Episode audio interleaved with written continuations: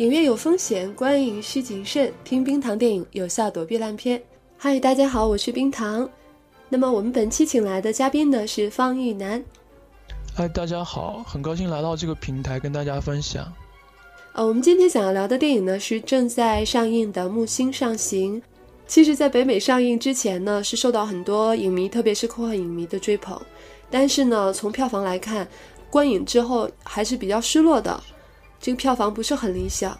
呃，那么我们中国是晚上映一些，然后，呃，也听到这样的风评。那么，呃，玉楠，你看完之后是觉得是属于心理落差比较大那种，还是呃比较满意的那种呢？我跟我基本上是跟国外的科幻。影迷是一样的，就觉得，嗯，非常的失望。就之前会抱着一个比较高的期待，毕竟那个沃卓斯基姐弟名声在外，之前的作品非常不错。然后这一次他拍出他们拍出这样一个令人扫兴的作品来，不得不说落差是非常大，心理落差是非常大的，就是这样。嗯，那么就是失望的地方是在哪里？首先。他整个故事从头到尾，他故事的讲述手法没有让人兴奋的地方。呃，我们可以说它的它某些呃某些特效的动作动作特效的环节不乏可圈可点的地方，然后某些感情戏啊，然后世界观的营造啊，某些角色的独白啊，也有呃令人嗯值得记忆的地方，但整体组接起来的节奏。呃，整个配置、整个节奏的安插，呃，却相当的不当，然后导致你整个观影的过程是非常低落、非常失望的。嗯，就能举个具体的例子吗？你觉得那个安排不好的地方？比如说，他的世界观没有像呃《黑客帝国》那样复杂，但是他在介绍世界观的时候，还大量的运用那些长句啊，用一些非常书面化的。呃，一些一些用词，然后使那个整个解释的过程显得比较的比较的费解。可能是沃卓斯基姐弟他习惯了用这样一种高深莫测的形式来编织台词，但是呃，放在这个电影里就有一种杀鸡用牛刀的错觉。他觉得诶，绕了半天，你装了半天，结果就讲的是这样一个比较肤浅的一个东西。嗯，总体来说就是非常失望的。就我来看的话，因为我去之前还有看完电影之后呢，都有喜欢电影的一些小伙伴，他们都会问这个电影值不值得去看呢？我看完以后的感觉是，我会对他们说，就如果你想看一个好莱坞的特效大片，这个片子还是值得一看。它有一些就是特技呢，还是可以看的。但是如果你想看到就是《黑客帝国》当中的那种东西，这个片子里是百分之百没有的。就像《黑客帝国》里面，呃，沃卓斯基姐弟他们的，呃，当时还是兄弟，就是他们给你的这种震撼的东西，这种深度，在这部电影当中是找不到的。对。呃，《黑客帝国》当时是非常惊艳的一个作品。它虽然只有六千多万的预算，但是沃卓斯基当时还是兄弟，他们的想象力非常的先锋。他们创造出来的很多的样式，比如说子弹时间啊，比如说用那个呃虚拟拍摄和视觉预览打造的呃尼奥大战一百个史密斯特工的那个武打的场景啊，嗯，包括把。呃，传统的中国功夫跟好莱坞顶尖的特效做结合的这样一个手段，在当时都是非常前卫的，然后就基本上可以说是呃史无前例、前无古人的。然后在木星上大家看到的，哎，它的特效也很炫，它的画面也很精致，但是它。没有这样让人眼前一亮的东西。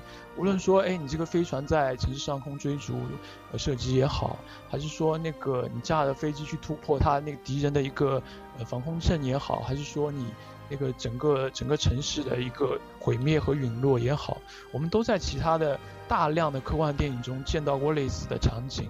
所以说一呃，它几乎没有原创性，这样的话，大家的新鲜感是缺失的，就感觉是在看另另外一部按部就班的好莱坞大片而已，就没有像呃，包括黑客啊，然后呃，沃卓斯基姐弟之前的那个极速赛车手啊，呃，云图啊，这样有非常具有原创性的呃视觉画面，就是这样，就觉得都没有什么创新，对吧？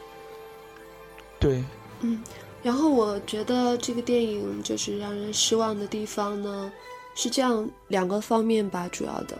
呃，第一个方面呢，我首先觉得我我觉得它是一个伪科幻，这一点呢，可能未必很多人会认同，因为在软科幻和硬科幻这个问题上，始终是有两派，然后对互相对立，无法调和。然后，但就是我只讲我的观点是，就是我觉得这样的电影呢，算不上是科幻，它有一个科幻的外衣，它的交通工具可以看起来很炫，但我觉得那些东西，就是飞行器和现在的飞机是一回事。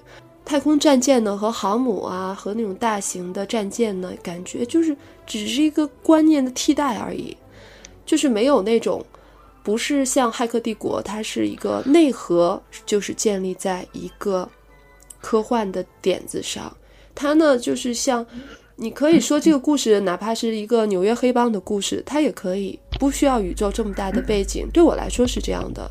然后第二个呢，我是觉得它的这种。角色塑造的这种苍白，其实是源于价值观的一个老套和落伍吧。就比如说，呃，女主这个角色来看的话，会觉得她是无所事事的这样的一个角色，一直等待被营救。这个还在其次啊，就我们也不提是这个女主就应该就是，嗯，比如说做一些，嗯。可以拯救自己的这样的行为啊，或者就是倾向于女权主义什么的，我只是觉得就在她自己的设定当中，这个角色也是不太合理。比如说，他是有和女王一样的基因，对吧？可是我们完全看不到他有女王范儿，就是他有那样的智慧吗？没有，从头到尾都看不到。就像包括他的这个女王的儿子说的一样，就是你比我妈妈好骗多了，就完全。基因相同，应该是一个高智慧的人。因为那个人可以做到女王的话，肯定有他可取之处。但是在这个女孩身上完全看不到，她确实真的就只是一个刷马桶的女孩而已。我一直期待在后面危机出现的时候，也许她会有灵光乍现，会表现出来与众不同的那一面，但从头到尾都没有。嗯，对你说的这些呢，基本上都是问题。呃，我在这里吐个槽，就说你说她没有女王范儿，我觉得可能是因为他毕竟只在地球上生活了二十几年嘛，他记忆是被清空的，呃，然后那个呃，真正的真正的女王，她可能是已经活了几万岁了，然后她有这样一个人生阅历积累起来的智慧，然后这个倒不能对她要求太高，就说哎你一下子你这样想呢，就是假设。瞬间就要有这样一个一个人生阅历加载进去，几万岁这个问题，就我们反过来看一个反的假设，假如说女王就像她做这种反应的话，那女王怎么能活到几万岁呢？她都不等有那些阅历，她就死了。就是说，这个女孩这个角色，就是这就是她苍白的那一面，就会觉得她站不住脚。在在角色塑造方面，你说她那个缺乏可行性，这一点我是认同的。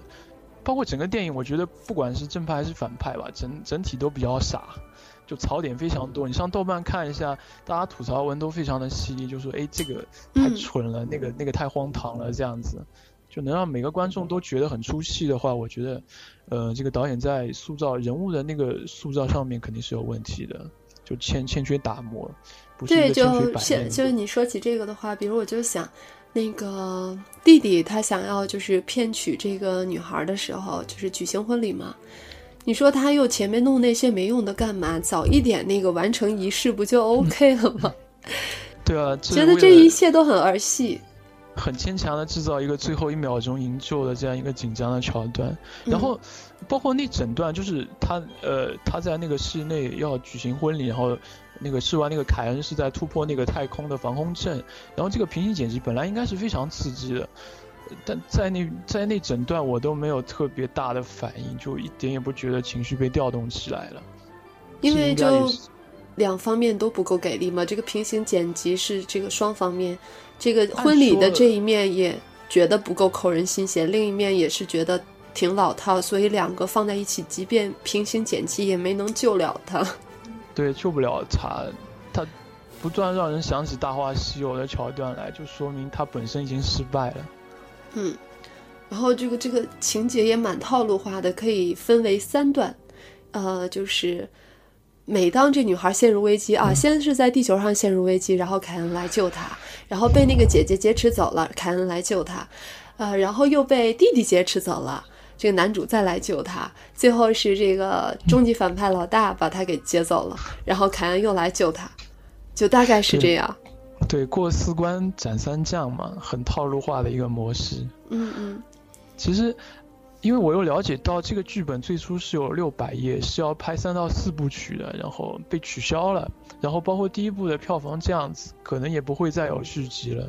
那么，那沃卓斯基姐弟当时可能就想到这个结局，然后他们硬是把六百页的剧本压缩、压缩、压缩到那个一百二十页，拍了一个两小时的电影。哎，你说很多东西没法实现了。你说的这个六百页的剧本是几部曲一共的，还是只是第一部曲的？他的剧本原作就整个整个这一个故事写了六百页的剧本，那按照一页剧本拍一分钟的行规来说的话，应该是可以拍到六百分钟。六百分钟就是一个系列。对，应该是可以拍到一个系列，因为就像《黑客帝国》一样，他们的构思整体的一个宏观的构局会比较大。那他既然拍不了，他就只能压缩，他不能把好东西去掉吧？因为你看。呃，木星上行这个结局其实跟《黑客帝国三》的那个结局是在情绪上很有共通的地方，都是一个比较脆弱的，但是相对还不错的一个和平的状态。所以我有理由相信，就是他们已经把六百页那个剧本的结局已经拍出来了，所以只能推断，就是说他是把这个剧本压缩了，然后说呃凑合了将就了，就这么拍了一拍，就把很多东西无关紧要的都砍掉，然后有关的也砍掉了。嗯，这可能是一种可能性吧，因为我们真的很想，就是能够去解释，能够拍出《黑客帝国》的人，最终会拍出这样一个片子，就我们也很想知道那个背后有什么缘故。是啊，你我当时就想，哎，如果把你你把三部《黑客帝国》拍成一部的长度，然后说不定故事也就讲成这个这个这个样子了。就你很多东西都没解释，然后很多地方都很牵强、很生硬。那么有没有说它压缩的原因是什么？就是预算取消了吗？不可能拍三四部了，只能拍一部。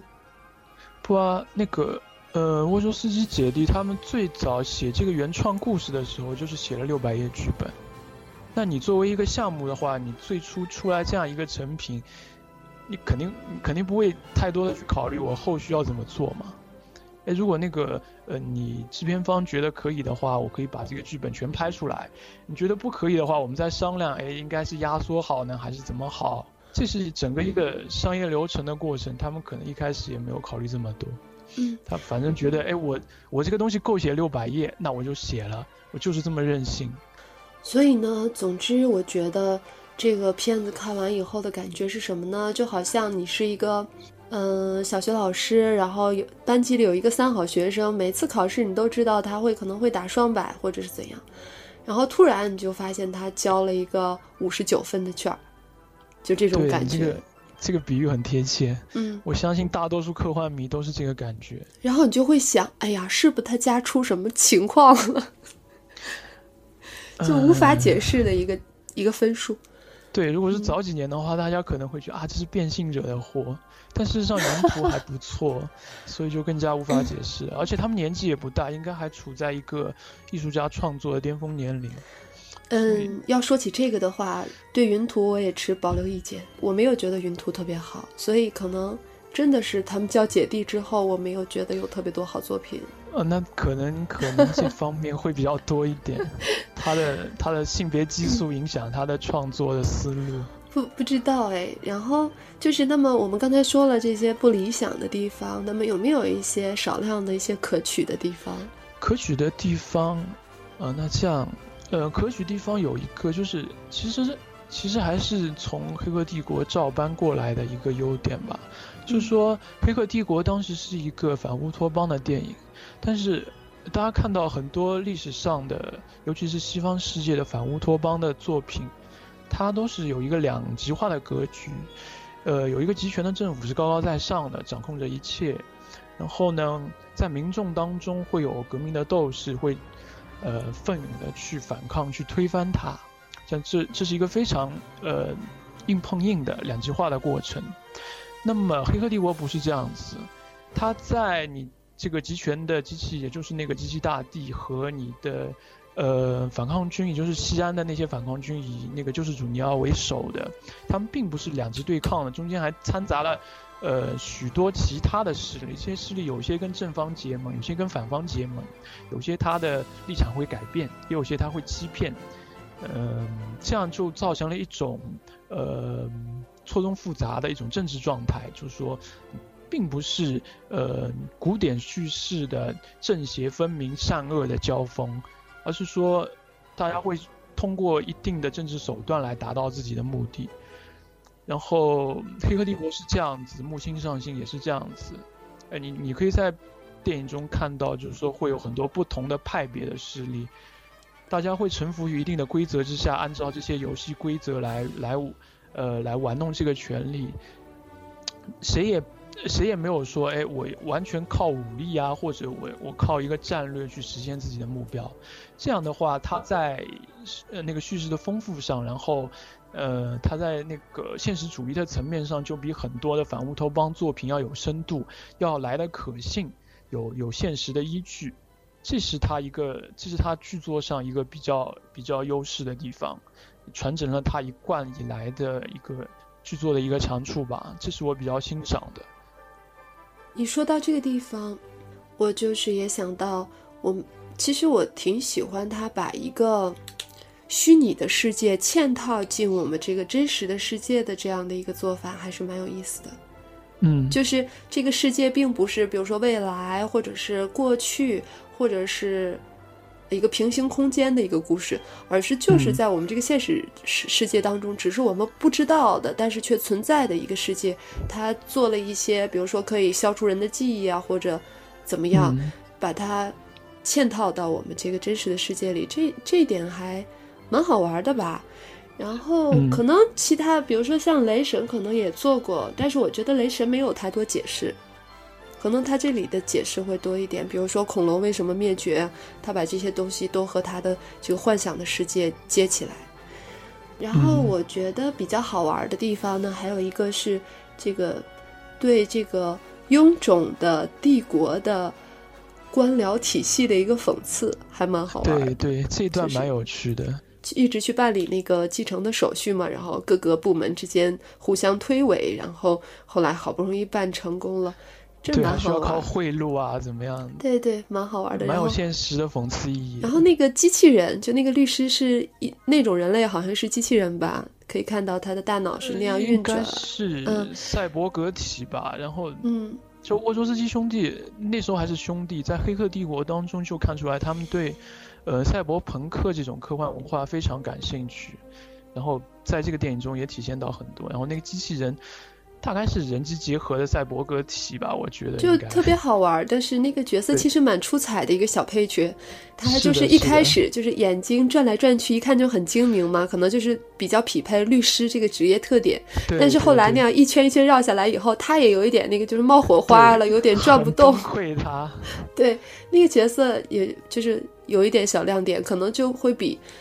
我就会觉得他比主角还要出彩的那种。对对对，因为主角和主角是一个比较比较刻板的一个英雄主义形象，他没有太多可以发挥的地方，反而是这样一个小配角。然后你不会想到在这样一个电影中会有这样对官僚主义啊、对那个社会机器的一个讽刺嘛，然后是蛮惊喜的一个地方，蛮好玩的。然后还有就是结尾这个女主。继承了这样的一个身份，但是他又重新回到他拯救过世界一次，又重新回到这个世界里面安心做一个女佣，就又去刷马桶啊什么的，呃，这个也是蛮好玩的。就是我拥有这个地球，但是我却没有发号施令、高高在上，我只是回来享受一个凡人的生活。嗯，这个设定蛮蛮可爱的。深藏功与名嘛，这也是。我觉得很多观众可能也会做这样的选择，因为你看她，呃，成为了女王之后，她好像也没有什么特别的权利，然后反而有人要追杀她，然后她要承担很多的义务。我想一个凡人可能也吃不消吧，哎，我还不如回到我的老本行，过我那个安安稳稳的日子，然后我又一种又有一种优越感，觉得哎，我这个满都是我的，你们都是 我的臣民，这样感觉应该会很爽。而且他那个改变了以前的一些处事方式嘛，就是不用再催促就可以把这些工作都很快的完成。对对，就是他的心理还是变化了。对，这个人物还是有性格的弧光的。嗯，只不过可能在在在原来的剧本中，可能他会有更多的成长，在这里就点到为止了，就说明他并不是白板一块，哎，还是有一些些可以让人共鸣的东西的，就是这样。然后就是。这个要说到演技的话，我觉得这片子里还有一个角色，就是这个女王的长子，第一继承人，他演戏还是有一点，会觉得他比其他几个兄弟姐妹的戏要好一些。对，嗯，他，他首先他这个角色的定位就非常的有个性，包括他的嗓音啊，包括他的那个身形啊，就让人有一种过目难忘的感觉。一说到这个嗓音，我就想，哎呀，他是怎么样？就是没有感冒也能演出我这种感冒腔的呢？那种低沉，好像发不出来声音的那种声音。你怎么知道他没有为了艺术献身，就刻意的染上感冒来演这个电影？那也那也有那种可能，但是我想那样还会流鼻涕吧。有有道具有化妆师啊，不用担心。就是，反正我觉得，就是因为太空歌剧，其实有时候它是需要一种那种沙翁戏剧的那种范儿。我觉得它还多少演出来一些。对对对。嗯，就有一种那种上身的感觉。宫宫廷剧的感觉，就好像你看《雷神》第一集，他是那个呃布拉纳导演的嘛。嗯。布拉纳是专门导演那个呃最擅长导演宫廷戏的。然后就顿时就有那种庄严的、典雅的贵族范儿。然后第二集换了导演，顿时那种范儿就消失了，说明对这个戏，他我想导演是想放这个感觉进去的。然后这边三姐弟是这个宫廷范儿、贵族范儿。然后呢，还有两个草根，就是女主和男主，就是这种草根范儿。他是想出这种效果，可能，但是没有觉得特别特别好。对，有。有一个比照嘛，形成一个风格上的比照。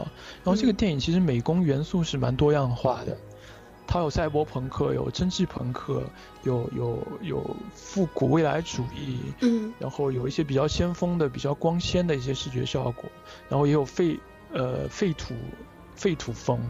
反正我觉得这个电影的美工，它的他的成就放在其他电影，估计可以拍五部不同的电影。就五部不同的科幻片，这样啊？你是说风格的杂糅是吗？对，嗯，好，那我们今天对这部电影就聊到这儿吧。然后最后，请玉楠给我们推荐一部，就是和这个电影有相关性的其他的好电影。那我推荐那个，呃，《萤火虫》，复仇者联盟的导演乔斯·威登的作品。嗯。萤火虫最早是一部美剧，但是拍了十三还是多少集就被砍掉了。然后呢，粉丝觉得非常的不忿，因为是这部剧的水准是相当高的。然后就，呃，制片方考虑到这个，就请乔斯·威登来导了一部电影版。因为，呃，之前那个电视剧导演也是他，然后又请回他来导了一部电影版。果然。也非常的不错，它的主角是太空强盗，然后是一种潇洒的、不羁的自由主义的一种风格。然后，呃，木星里这个凯恩这个角色，他是一个赏金猎人嘛，然后他的性格整体上也是这样一个一个的定位。然后这就让我把两部片子联想起来了。嗯，当然木星的表现离萤火虫实在是差太多了。萤火虫是值得反复观看多遍的非常经典的科幻，然后。木星，你冲着视觉可以看一看一次吧，顶多两次，再多就肯定看不下去。不想看第二次。你可以单独把那个 看一次就行了。特效挑出来看嘛。好，那我们今天的节目就到这里，然后感谢玉楠来参加我们的节目，然后还要感谢大家那个迁就我的那个哑嗓子。我非常感谢冰糖电影给我这个现身的机会。啊，太客气了。希望下次还有机会来。嗯，好的好的。嗯，我们就下次再见吧。嗯，下次再见。好，拜拜。拜拜。如果你喜欢我们的节目，也想收听到更多的推送，那么请在你收听的平台点击订阅，或者是关注我们的新浪微博和微信公众账号。拜拜，我们下期节目再见。